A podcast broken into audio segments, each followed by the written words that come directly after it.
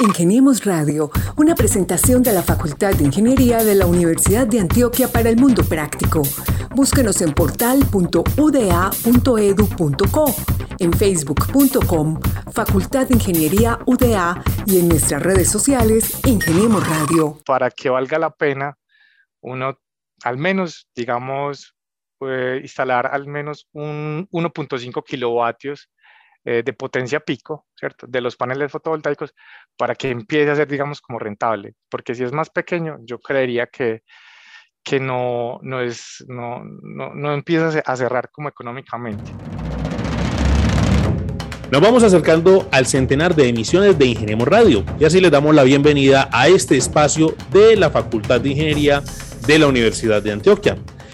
Les habla Mauricio Galeano y como cada semana me acompaña también mi compañero en mesa de trabajo, Gabriel Posada Galvis. Gabriel, bienvenido a Ingeniemos Radio. Hola Mauricio, un saludo a toda la audiencia a través de la antena de radio de la emisora cultural de la Universidad de Antioquia que nos escuchan las diferentes regiones del departamento de Antioquia. Un abrazo para todos y cada uno de los que nos escuchan y los que reproducen este programa en sus plataformas de podcasting favoritas. Hoy estoy recomendando la plataforma específica de Spotify. Haga una búsqueda, Ingeniemos Radio y ahí nos va a encontrar. Hoy vamos a hablar de la ley 1715 de 2014 que tiene por objeto promover el desarrollo y la utilización de las fuentes no convencionales de energía, principalmente aquellas de carácter renovable en el sistema energético nacional, mediante su integración al mercado eléctrico, su participación en las zonas interconectadas y en otros usos, como en una realidad en la cual están participando algunos estudiantes en coordinación con nuestro invitado hoy, Álvaro Jaramillo de la Facultad de Ingeniería de la Universidad de Antioquia. Pero para que nuestros oyentes entiendan todos esos tecnicismos que usted dijo, lo que vamos a hablar es realmente cómo algunas personas pueden instalar paneles solares con el propósito de disminuir el valor de la cuenta de servicios y como lo decía el profesor Álvaro extra micrófonos es convertir la energía solar y que nos pueda servir también como energía eléctrica en las casas. Pero él nos va a contar más a detalle de qué se trata esta propuesta. Por ahora, profesor Álvaro Jaramillo, docente adscrito al Departamento de Ingeniería Eléctrica de la Universidad de Antioquia. Bienvenido a Ingeniemos Radio. Hola Mauricio, muchas gracias por la invitación.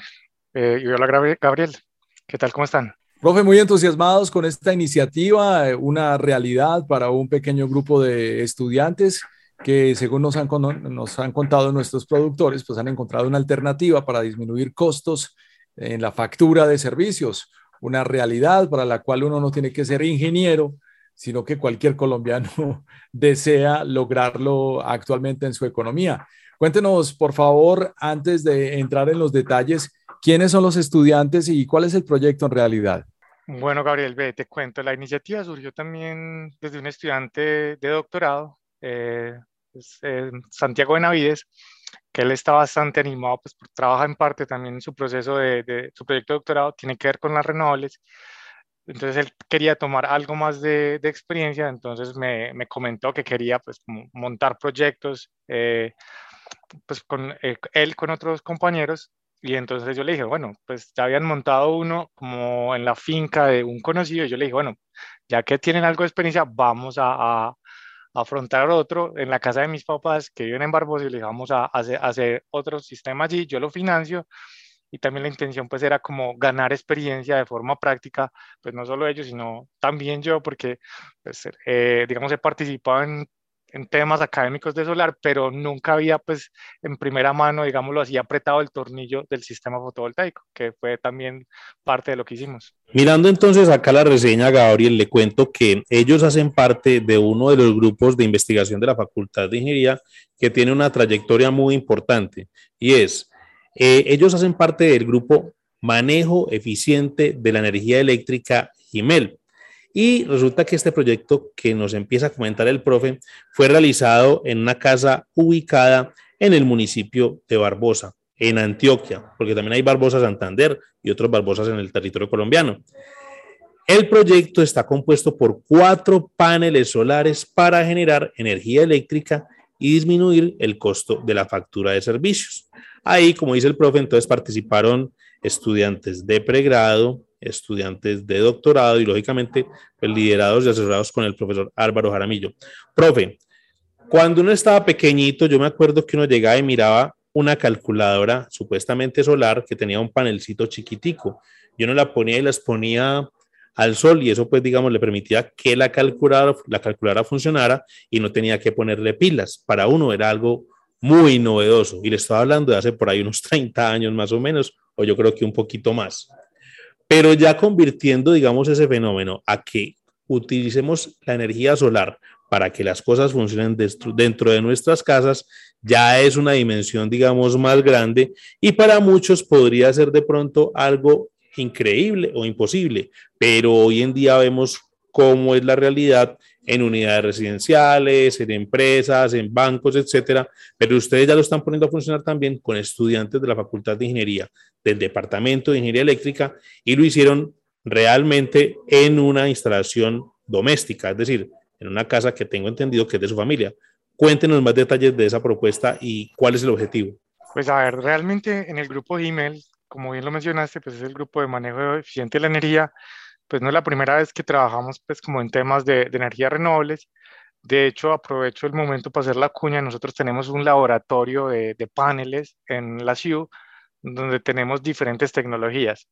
Entonces, digamos que los paneles como general en los últimos 10 años han tenido demasiados desarrollos, o sea, han venido cambiando pues procesos de manufactura, eh, materiales y, y, hay muchas, digamos, muchas variaciones o muchas opciones al día de hoy, ¿cierto? Entonces, una de las cosas que queremos hacer en el laboratorio del, de la CIU es validar qué tan, qué tan bien funcionan y cuál es su desempeño.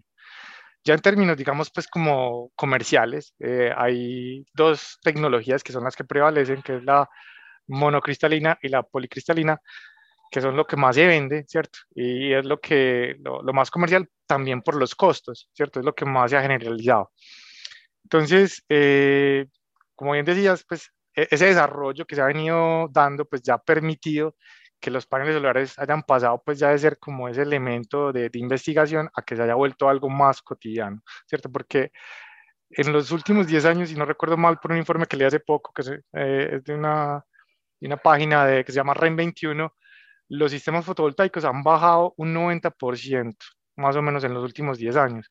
Y es una tendencia que continúa, ¿cierto? eso, y de hecho los expertos en el futuro, los futurólogos, hablan de que de aquí a 10 años los sistemas fotovoltaicos con diferencia van a ser la fuente de energía más barata. Entonces, si ya los vemos, seguramente lo vamos a, continuar viendo mucho más y también por eso es que, digamos, es una, una, parte importante de nuestro plan de estudios y por lo cual, pues también, pues no solo investigamos, sino que también formamos a los futuros ingenieros electricistas en estos temas.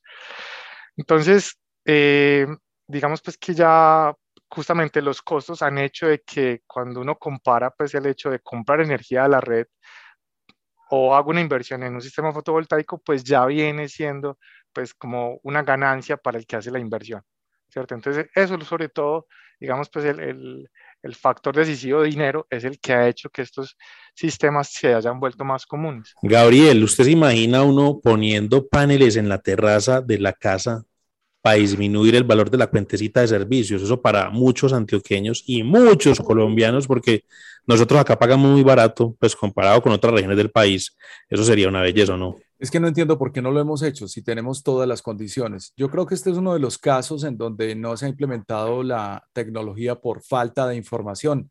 Además, con un par de detallitos, Mauricio, hay una ley que en este momento apoya a los que crean empresa y siguen instalando estos paneles, que es la Ley de Beneficios Tributarios 7115 de 2014, y una resolución que se aplica a los autogeneradores a pequeña escala y generadores distribuidos conectados al sistema de interconexión eléctrica. Así que yo creo que aquí hay mucho por alfabetizar, ¿no, profe Álvaro? Efectivamente, esa ley, la, la ley 1715, pues realmente, pues como bien decís, salió en el 2014. Eh, mm, luego, digamos, el proceso administrativo después de que una ley sale efectiva es que se reglamente, ¿cierto? Entonces pasaron un par de años hasta que salieron pues como la reglamentación, porque esta ley habla de beneficios tributarios, sobre todo pues como por ejemplo para, para las personas o para las empresas, también una reducción en aranceles de importación, entonces algo que tenía que ver con la DIAN. Eh, y bueno, mm, y otros aspectos, pues entonces ya con, con, los operadores de red, entonces mientras todo eso terminó de arreglar, entonces imagínate, o sea, ya estamos en el 2022 y apenas nosotros instalamos eso el año pasado. También pues como esperando pues que mm, los precios hubieran bajado y ese tipo de cosas.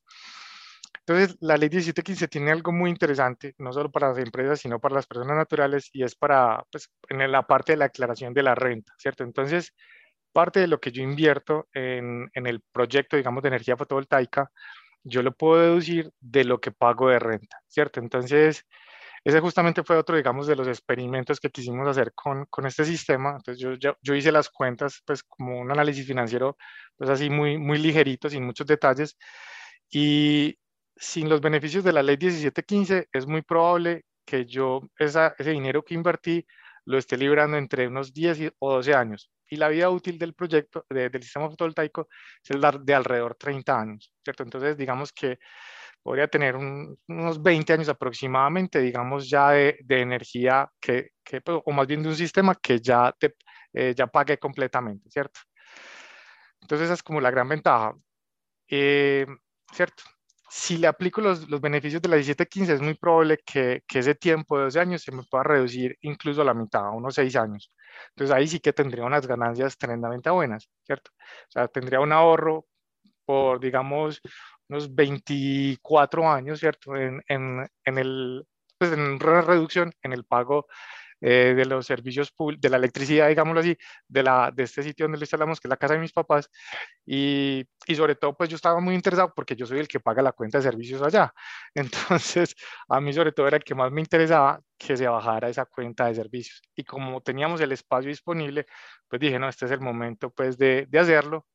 Adicionalmente, pues que, que, mi papá es una persona que, le, pues, le gusta, pues sabe manejar la electricidad, es técnico electricista, siempre le ha encantado pues como eh, todas las cosas innovadoras, entonces le dije de la idea de instalar y él fue el más animado, digámoslo así, en, en meternos en este proyecto. Tenemos radio.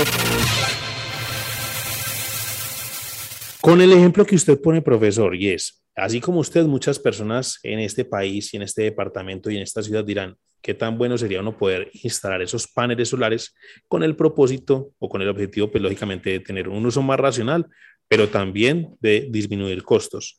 Si alguien estaría interesado en este proyecto o en instalar este tipo de paneles, pongámosle, por ejemplo, una casa en un barrio donde uno tiene la terracita, por decir algo, ¿cuánto podría requerir o cuánto tendría que invertir más bien la persona o la familia?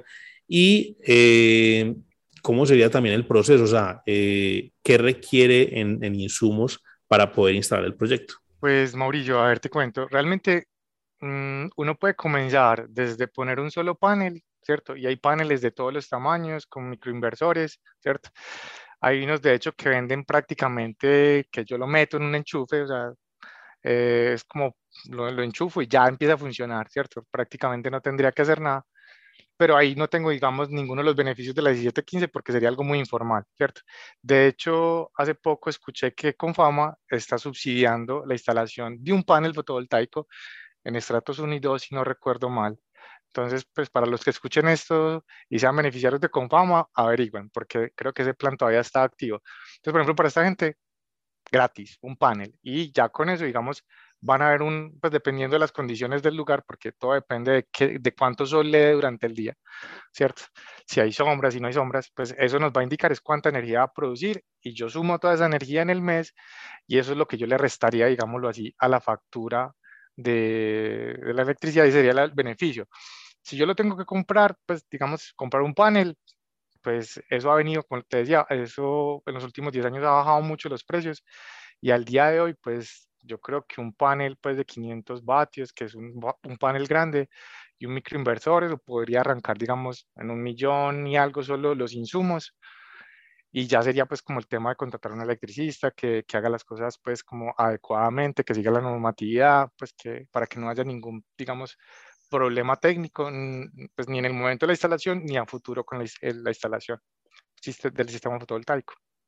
Pero entonces yo diría, puede arrancar desde cosas, pues valores muy bajos, hasta aprovechar, digamos, todo un techo. O sea, yo, yo solo instalé cuatro paneles, digamos, donde mis papás, y yo creo que eso no es ni, ni una décima parte del techo, o sea, yo podría llenar completamente eh, el techo de mis papás y bueno, pues ya incluso podría dedicarme a vender los excedentes a, al, a, digamos, al operador de la red, que sería pues como el otro caso.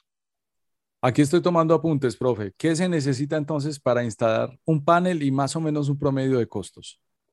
Pues como te digo, o sea, eso puede arrancar, pues, yo diría, desde un millón, dos millones, lo más chiquito posible, pues, o incluso, pues sí, no sé, uno puede poner hasta cosas muy pequeñitas que no, no, no significarían, pues no serían como demasiado, pues, producción eléctrica, pero uno puede poner desde un panel pequeñito hasta, como te digo, todo lo que quieras. Entonces, de costos, ya es desde que uno diga, bueno, mm, si voy a hacer una intervención en la, la, instalación eléctrica, si tengo que contratar un ingeniero electricista o un técnico, hacer algún tipo de certificación de mi instalación, porque digamos, para yo poder vender excedentes, el operador de la red, que por ejemplo en este caso, eh, por no haciendo cuña, SPM, entonces yo tengo que cumplir con ciertos requisitos que él me pide, ¿cierto? Entonces hay una inspección, digamos, de la instalación eléctrica, que eso hay que contratarla con una empresa y eso puede estar valiendo alrededor de un millón de pesos, indiferentemente de lo que uno instale.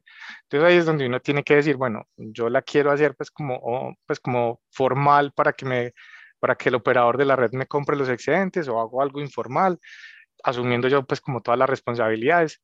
En este momento, digamos, hay como un, un digamos, un hueco en, en la reglamentación porque, por ejemplo, yo podría instalar paneles solares en una instalación, pues, y no informarle al operador, pero si pasa algún daño o, o, hay algún problema, pues obviamente yo sería el que asumiría las responsabilidades y, yo no podría venderle, digamos, los excedentes al operador. Pero si yo lo, yo lo hice en este caso, digamos, como la reglamentación lo manda, entonces yo hice con, con la aprobación de, del operador de red, haciendo todas las certificaciones de la instalación. Entonces ya uno con esos costos, uno puede decir, bueno, digamos que para que valga la pena, uno al menos, digamos, puede instalar al menos un 1.5 kilovatios eh, de potencia pico, ¿cierto? De los paneles fotovoltaicos para que empiece a ser, digamos, como rentable. Porque si es más pequeño, yo creería que, que no, no, es, no, no, no empieza a cerrar como económicamente. Y lo otro es que uno tiene que pedirle permiso al operador de red, ¿cierto? Entonces yo le digo, eh, quiero instalar paneles fotovoltaicos. Mm, las instalaciones eh, eléctricas de, de, mi, de mi casa y de mi zona lo permiten, entonces ellos me dan el aval. Apenas me dan el aval, yo tengo vía libre, digamos, para instalar eh, pues, el, el, pues la, la, potencia que yo solicité al operador. Hablemos de que los participantes del proyecto fueron Dayana Caterine Niño Pérez, Vladimir sí. Álvarez Gaviria y Santiago Restrepo Muñoz, estudiantes del pregrado de Ingeniería Eléctrica. También estuvo Santiago Benavides Córdoba, estudiante del doctorado en Ingeniería Electrónica y de Computación.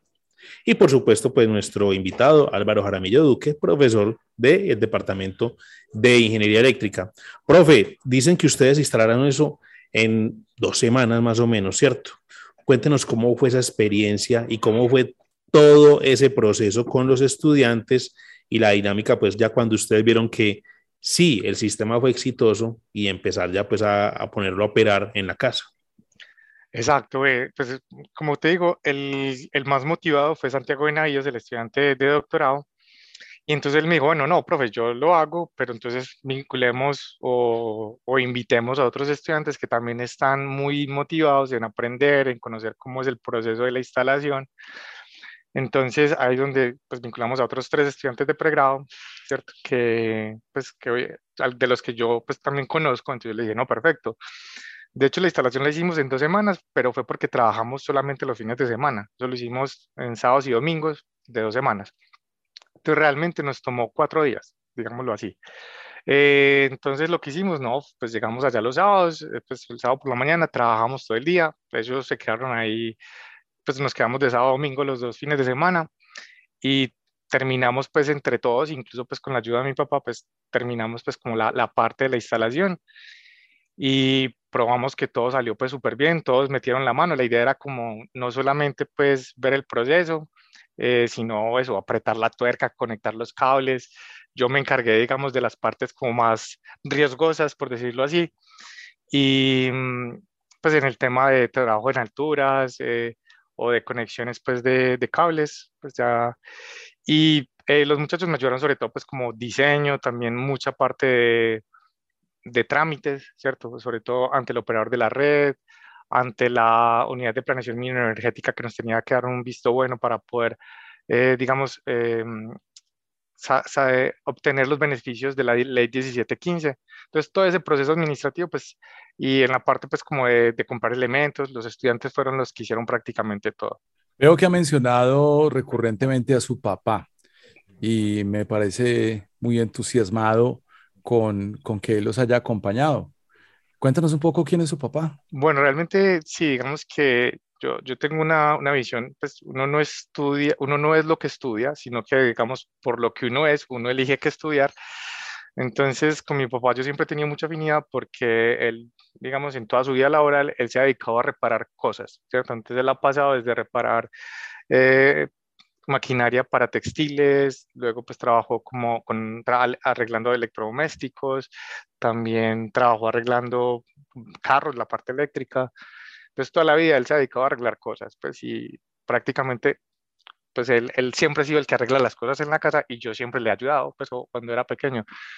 Entonces, de alguna forma, pues siempre tuve como esa afinidad también como a, a, tratar de entender cómo funcionan las cosas y arreglarlas. Y por eso es que parte del proyecto también pues fue con él y dije, bueno, pues esto hay que montarlo, lo, lo montamos entre todos y obviamente pues él en su múltiple experiencia de muchas cosas, pues siempre tiene buenas ideas de cómo instalar las cosas, cómo hacerlas. Entonces, como en este caso, pues uno hay que anclar los paneles fotovoltaicos a un techo, hacerle huecos. Entonces, siempre, pues, como bueno, esa habilidad en el manejo de herramientas y cosas, pues él nos ayudó bastante en esa parte.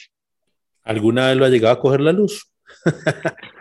yo creo que es imposible negar que, que, alguna vez lo, lo, lo, digamos, una, me, sí, me he tocado alguna una parte energizada y uno sufre una descarga, ¿cierto?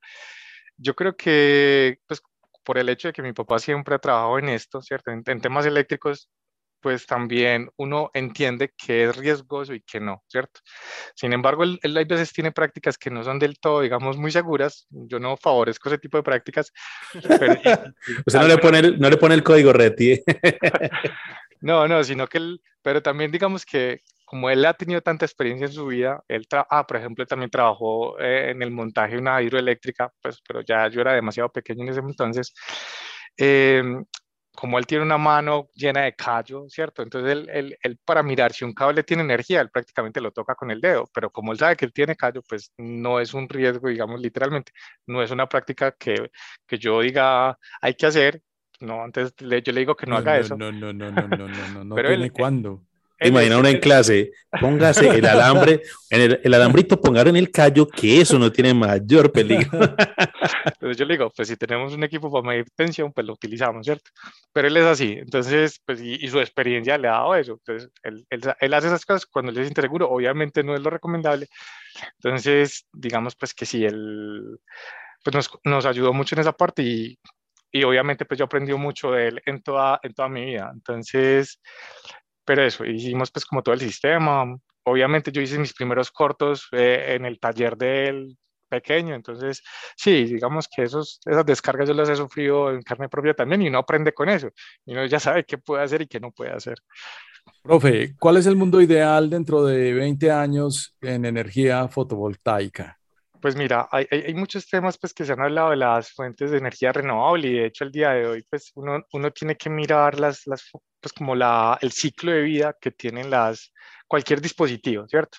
Entonces, por ejemplo, cuando uno le dicen, bueno, ¿cuánta energía eh, utilicé yo para producir, digamos, todos los elementos del sistema fotovoltaico, los paneles, los cables, los inversores, todo, ¿cierto? Entonces, esa energía que, digamos, yo utilicé, entonces y ese sistema, ¿cuántas veces, una vez yo lo instalo, cuántas veces produce esa energía, ¿cierto? Entonces, digamos que hace muchos años, un sistema fotovoltaico, pues casi que la energía que yo dedicaba para construir el panel, incluso desde la extracción del mineral, ¿cierto? Lo proceso, lo construyo, ¿cierto? hasta que incluso pues lo saco de servicio el panel, lo reciclo y lo vuelvo un material inerte, ¿cierto?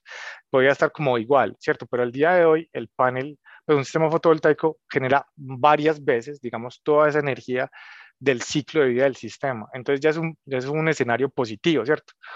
Entonces yo puedo, yo puedo aprovechar más energía y eso es lo que me permite decir que es una fuente de energía renovable o sustentable, o sea, porque yo produzco más energía sin eh, generar emisiones, porque ya al menos produzco más de una vez lo que me gasté en, en, en construir, digamos, ese dispositivo. Entonces, eh, como te decía también antes, los sistemas fotovoltaicos han, reducido en los últimos 10 años como un, 90, un 80 y 90% de los costos y la tendencia es a que, pues a que siga. Obviamente, posiblemente en los próximos 10 o 20 años no sea tan marcada, pero lo que sí está claro es que va a seguir bajando. ¿Qué implica eso? Que, que en el muy corto plazo, desde mi punto de vista personal, tener un techo sin paneles fotovoltaicos es desperdiciar el espacio. ¿cierto? Es prácticamente como perder, perder plata porque, como, como, les decía, o sea, un, un, sistema fotovoltaico puede tener una vida útil de unos 30 años, entonces, y es un dispositivo que tiene muy poco mantenimiento. Prácticamente lo único que hay que hacerle es limpiarlo, no más, no hay que hacerle nada más. Entonces, pensemos, pues, por ejemplo, en el techo de una bodega, en el techo de una casa, incluso hasta en un edificio, ¿cierto? Yo podría ocupar todos esos espacios que, pues, como techos, eh, para para aprovecharlos, digamos, para las zonas comunes, pues en la casa, pues para, para el consumo, para reducir la factura de la casa, y en, los, en las bodegas en las empresas, justamente, pues para aprovechar también la reducción de, del pago de la factura. Y, como les decía, aquí lo interesante también son los beneficios tributarios, que, digamos, si, si bien una persona natural los puede hacer efectivos, las empresas sí que pagan declaración de renta, pues algo más considerable, y pueden sacar esos beneficios de una forma pues como que, pues, de, que financieramente hacen que el proyecto sea todavía más interesante, ¿cierto? Entonces, ¿por qué no se ha implementado todavía hoy? Yo creo que sigue siendo algo de desconocimiento, aunque puedo decirte que una gran, un gran porcentaje de los egresados que tenemos al día de hoy de ingeniería eléctrica están trabajando en empresas relacionadas con el sector fotovoltaico. Entonces, es un tema que, que si bien, digamos, pues uno ve lo incipiente, realmente hay mucho trabajo en esto, hay mucho profesional dedicándose a esto y lo mejor es que hay trabajo para todos, ¿cierto? Entonces, eh, a medida que esto siga siendo más barato, que ahora pues después de la pandemia todos estos problemas que se han dado por logística y por producción de empresas en todo el mundo, pues apenas todo esto otra vez se normalice, yo creo que vamos a empezar a ver cada vez más pues sistemas fotovoltaicos en los techos de las casas nuevas, de los edificios nuevos y obviamente pues el, en, las, en los viejos, sino que ahí ya toca pues eh, reformar, pero ya los nuevos diseños yo creo que, que las personas los van a hacer pensando, ¿cierto?, en, en, incluir directamente sistemas fotovoltaicos como se hace en otros países. Entonces, seguramente que aquí pasará lo mismo. Y es que uno ya lo empieza a ver en algunas unidades residenciales donde también pues para el alumbrado público se están apoyando en este tipo de, de iniciativa. Ahí es importante mencionar o aclararle a, a, aquellas personas que nos están escuchando a lo largo y ancho del departamento de Antioquia y en otras partes del mundo, pues de que los paneles solares fotovoltaicos están compuestos por celdas solares que transforman la energía de la luz solar en energía eléctrica. Por lo tanto, la energía que se genera está dependiendo de las condiciones climáticas, es decir, que en días nublados, aunque sí hay producción de energía eléctrica, esta suele ser más baja que en días soleados. Y ahí, pues, le hago una pregunta al profe Álvaro Jaramillo, quien es nuestro invitado hoy en Ingeniemos Radio. ¿Qué pasa entonces eh, con aquellas personas que podrían pensar que podrían depender totalmente de la energía solar o de los paneles de energía solar para el funcionamiento cotidiano de un hogar. ¿Eso se puede o sigue todavía dependiendo del sistema tradicional de energía eléctrica? Bueno, hay, hay dos temas que hay como, pues, dos aspectos que hay que considerar, ¿cierto? Digamos que eh, este sistema que yo instalé se llama en inglés o se determina un sistema on-grid, o sea, conectado a la red. ¿Qué implica eso? O sea, es como si yo tuviera dos fuentes de energía al mismo tiempo. Tengo yo mi fuente fotovoltaica y la fuente de PM. Entonces, de lo que yo consuma, pues eh, digamos la nevera, el televisor o lo que esté encendido en ese momento, pues esa energía la toma, digámoslo así, del panel fotovoltaico y lo que haga falta lo toma de la red de PM. Si hay un día nublado o incluso por la noche, pues yo tomo la energía de, de, la red de PM y no tengo ningún problema. Hay otros sistemas que se denominan, pues fuera de la red off-grid, ¿cierto? Es donde entonces yo tendría que instalar, digámoslo así, baterías para almacenar la energía en esos momentos donde no tenga sol, ¿cierto? Y poder continuar pues con mi estilo de vida como lo llevo, pues y poder tener luces, la nevera, el televisor, lo que haga falta. el problema en estos sistemas desconectados de la red es que el costo de las baterías al día de hoy sigue siendo muy alto, entonces digamos que no es, no es rentable y si yo ya tengo la red, ¿cierto? Pues para mí es mucho más seguro, pues si en algún momento le pasa algo al sistema, lo tengo que desconectar por alguna razón, yo siempre voy a tener el respaldo de la red eléctrica. Entonces, para mí esa es la mejor opción. Incluso porque si yo tengo excedentes de energía, eh, yo puedo venderle esos excedentes al operador de la red y voy a, voy a ver como un beneficio económico o incluso pues una reducción adicional pues en, en la factura de los servicios públicos. Radio. Estudiantes del Grupo de Investigación en Manejo Eficiente de la Energía Eléctrica, GIMEL, realizaron en una casa ubicada en Barbosa, Antioquia, un proyecto compuesto por cuatro paneles solares para generar energía eléctrica y disminuir el costo de la factura de servicios. Esta es la conversación de hoy con nuestro invitado, el profesor Álvaro Jaramillo, que nos tiene fascinados hablando de energía solar. Profe, ¿y cómo ve usted la sostenibilidad de la energía tradicional? Pues eso es un tema pues que se ha hablado bastante, digamos, eh, y esto se denomina como la transición energética de todos los sistemas eléctricos.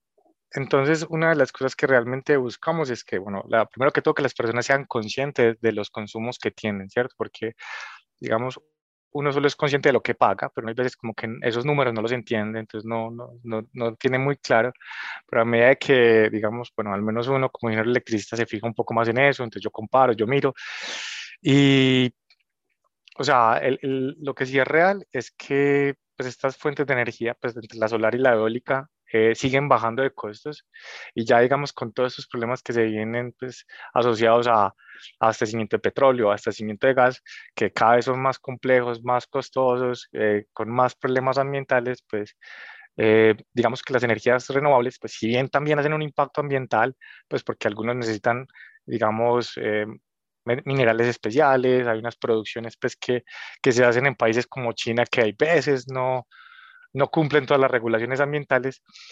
O si bien incluso considerando esos impactos ambientales que podrían tener las renovables, al día de hoy, como te decía, yo creo que el impacto que tienen es positivo porque pueden generar más energía sin necesidad, digamos, de emitir CO2, considerando, digamos, pues las, no renovables, pues las convencionales, como las de carbón, las de gas, ¿cierto? Que, que siempre que yo produzco hay una emisión de CO2 y, y, hay otra visión que uno hay veces como que no, no considera y es que las hidráulicas tienen impactos ambientales muy grandes, ¿cierto? Y, y, no por mencionar pues como los proyectos hidroeléctricos que ya todos conocemos aquí en Colombia que han tenido muchos problemas, ¿cierto? De hecho esas grandes hidroeléctricas en el mundo prácticamente ya no se están construyendo porque digamos, hacer una presa, eh, digamos, toda esa cantidad de agua, o sea, el impacto ambiental que se hace es muy grande y en muchos casos pues la zona, digamos, pues que uno inunda, pues era, zona veget pues era una zona con, con, vegetal, con plantas, ¿cierto? Que normalmente hacía una captura de CO2 y yo al inundarla, pues en esa superficie voy a tener un balance negativo de CO2. Entonces, aunque las hidroeléctricas son muy buenas, ¿cierto? Y Colombia pues tiene un 70% de generación hidráulica, eh, no son las más limpias tampoco, pues digámoslo así, no son las mejores en términos de CO2. Entonces, todo lo que es la solar, la eólica, la mini hidráulica eh, y otras fuentes, pues, digamos, no convencionales se están convirtiendo, digamos, pues, como en el mejor escenario desde un punto de vista, digamos, lo ambiental, pero también económico. Entonces, por eso es que yo creo que de aquí ya viene una gran revolución, pues, de transición energética e incluso pues ya desde el punto de que pues, yo puedo poner mis paneles o mis aerogeneradores a pequeña escala en un techo. Entonces yo creo que esto cada vez se va a hacer más común y, y pues sí, cada vez pues como que va a ser algo más, más cotidiano. Acá las empresas pues que suministran el servicio de energía eléctrica también han invitado un poco a, a empezar a utilizar pues estos, estos sistemas fotovoltaicos. Pero ¿cree usted o considera que también la responsabilidad podría estar tanto desde la academia como desde el sector empresarial para que motiven a los usuarios a empezar a utilizar este tipo de sistemas o eh, qué nos falta para que se haga un poco más masivo y que la gente entienda también esa dimensión ambiental y los beneficios de los sistemas solares fotovoltaicos. Listo, entonces, digamos que hace falta, pues, o sea, aquí en Colombia todavía no hay una normatividad que obligue a las nuevas construcciones a hacer un uso, pues, como de energías renovables o de uso, pues, de los recursos naturales de una mejor manera, ¿cierto? Por ejemplo, en algunos países sí que, las sí que existen, entonces a una construcción se le, pues a un nuevo edificio se le pide, por ejemplo, que, que almacene el agua lluvia para que la utilicen, digamos, para servicios sanitarios, para limpieza, eh, que se utilicen, por ejemplo, eh, iluminación natural, también ventilación natural para reducir, digamos, esa huella de carbono que tienen los edificios.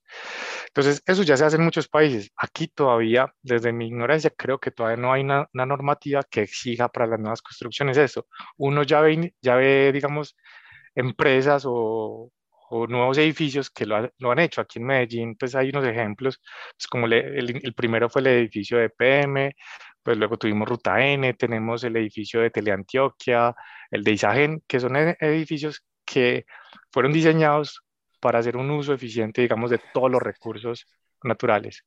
Entonces, eso es lo que hace falta, que, que se exija un poquito más y en principio eso podría hacer que, que los edificios pues, tengan un costo más, más elevado al inicio, pero en el largo plazo van a ser beneficios solamente pues van a ser más beneficios para quienes hacen uso del edificio. ¿Cómo la ve pues don Gabriel? ¿Le va a montar techo a la casa con paneles solares? Pues yo creo que estamos desaprovechando esa terraza, Mauro, jugando fútbol nada más ahí. o bañando gente con manguera.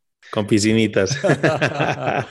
no, pero eh, eh, es importante entender también que la vida no nos la inventamos nosotros, no comenzó ni termina con nosotros y hay otras culturas en donde con menos horas de sol, y con menos posibilidades de una zona tórrida como la que vivimos, aprovechan al máximo las horas diarias de sol. Así que nunca es tarde para empezar, ¿verdad, profe? Efectivamente, o sea, si uno de los países líderes en energía fotovoltaica es Alemania, con las pocas horas de sol que tiene, digamos, pues porque ellos solo aprovechan bastante eso en verano, el resto pues no lo aprovechan, e incluso así es el país, uno de los países referente. Entonces, efectivamente, yo creo que ya cuando veamos pues que el vecino tiene y yo no tengo, yo me animo como sea, pues cierto. Entonces, yo creo que también parte de eso, del compromiso que cada persona tenga y diga, sí, yo quiero ser parte, digamos, pues como el cambio de, de hago el esfuerzo, pues porque obviamente no es barato, pues es una inversión considerable, aunque no es una inversión imposible. Eh, yo tratar de, de, hacer mi sistemita. Y otro, otro aspecto es que muchas empresas también están eh, considerando eso, ¿cierto? Entonces, como yo no tengo, digamos, el dinero inicialmente para, para hacer la inversión, entonces hay muchas empresas que, que, buscan negocios diferentes, entonces de forma que el usuario o el cliente no tenga que hacer ese, ese gasto inicial, sino que más bien un pago mensual o, o pues otros tipos de acuerdos, ¿cierto? Y entonces muchos clientes o muchas personas están empezando a instalar su sistema fotovoltaico desde, desde, desde esos modelos alternativos, digámoslo así, de financiación. Entonces, yo creo que vamos a ver todavía incluso pues más. Eh, obviamente, pues las empresas de momento se centran más en los grandes clientes que en los residenciales, pero estoy seguro que ya llegará rápidamente pues incluso a, a, a, los, pues, a las personas de común con las casas, con las terrazas, sin mucho problema antes de cerrar, pues yo quería hacerle una consulta y es que el grupo Gmail, pues eh, tradicionalmente ha tenido un reconocimiento porque fue el primer grupo que se metió en el cuento de una spin-off, que en su momento fue Conocer. Eh, la instalación de estos paneles o este tipo de experiencia podría servir también como una línea de negocio o modelo, pues, por decirlo así, no sé si hasta spin-off o en servicios de extensión porque muchas, muchas personas de pronto a partir de esta conversación o de escucharlo a usted podrían quedar interesados. Entonces, no sé, los pueden ubicar, dónde los pueden localizar o ustedes solamente están haciendo este trabajo a manera de proyecto aula y proyecto de investigación. Pues a ver, realmente fue como más esa iniciativa de que los estudiantes ganaran algo de experiencia, igual pues experiencia para mí de todo el proceso, digamos, administrativo, que era el que más desconocía, y como este, pues estas partes, digamos, sus procesos administrativos cambian constantemente, entonces yo quería pues como estar al tanto de cómo funcionaba. Entonces, bueno, ahí es donde yo, yo quería sobre todo que, que ganáramos esa experiencia. Eh, y eso fue lo que hicieron los estudiantes. Entonces, mi intención sobre todo fue que los estudiantes eh, tuvieran súper claro, digámoslo así, es, ese proceso sin tener que tener como una presión de una empresa o estar trabajando o de hacer eso pues de forma, digamos, para un tercero que de pronto no entiende que, que la experiencia no se gana de un día para otro. Y, y, lo que yo sobre todo pues he estado muy motivado con ellos es que ellos o hagan empresa o, o, se puedan vincular, digamos, al sector rápidamente, ¿cierto? Yo creo que hay veces uno recién grabado salir a hacer empresa, pues no es, más no es lo más fácil, no es imposible, pero no es lo más fácil, entonces también yo les dije pues que los apoyaba.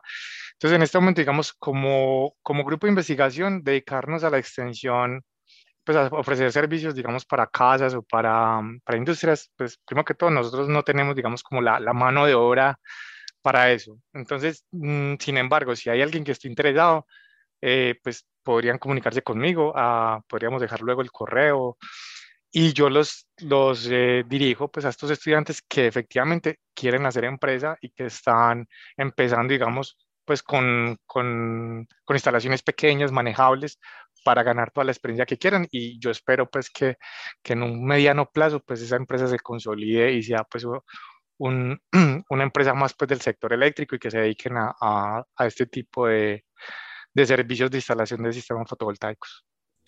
De una vez el correo, profe, ¿dónde los localizan? ¿Teléfono o correo electrónico más bien?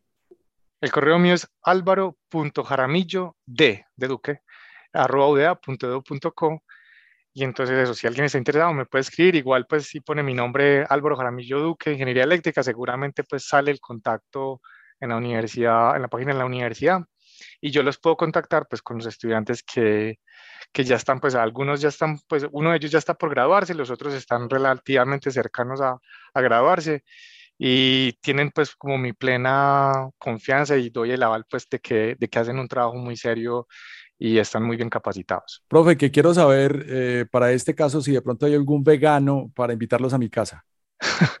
No estoy seguro si hay algún vegano, pero yo no tengo problema. Bienvenidos por aquí. Estamos encantados con esta iniciativa y sobre todo con que se haga realidad esto de disminuir los costos en la factura entre los demás objetivos de este proyecto que consiste en, en, aplicar los beneficios tributarios de la ley 1715 y crear empresa y seguir instalando estos paneles solares a lo largo del departamento de Antioquia claro, ese es, el objetivo y espero pues que se cumpla y, y por eso pues es como mi intención de, de apoyar a los estudiantes.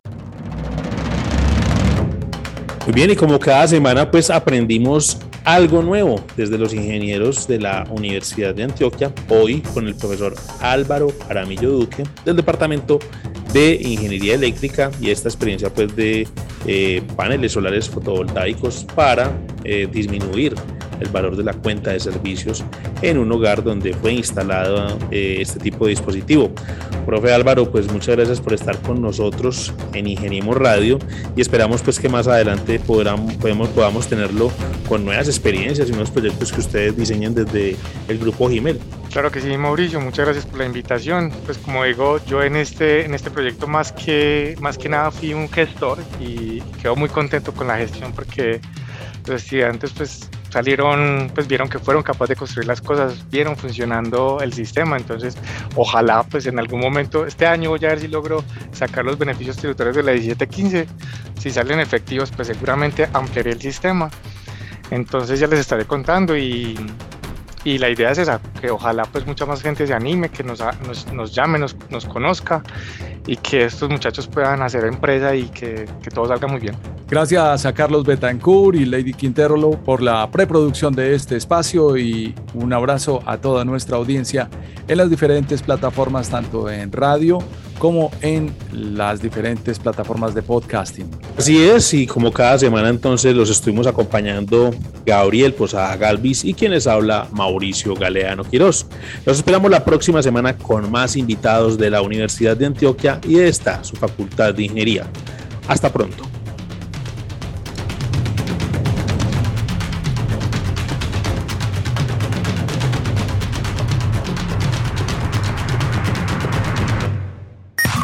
Ingeniemos Radio, una presentación de la Facultad de Ingeniería de la Universidad de Antioquia para el Mundo Práctico.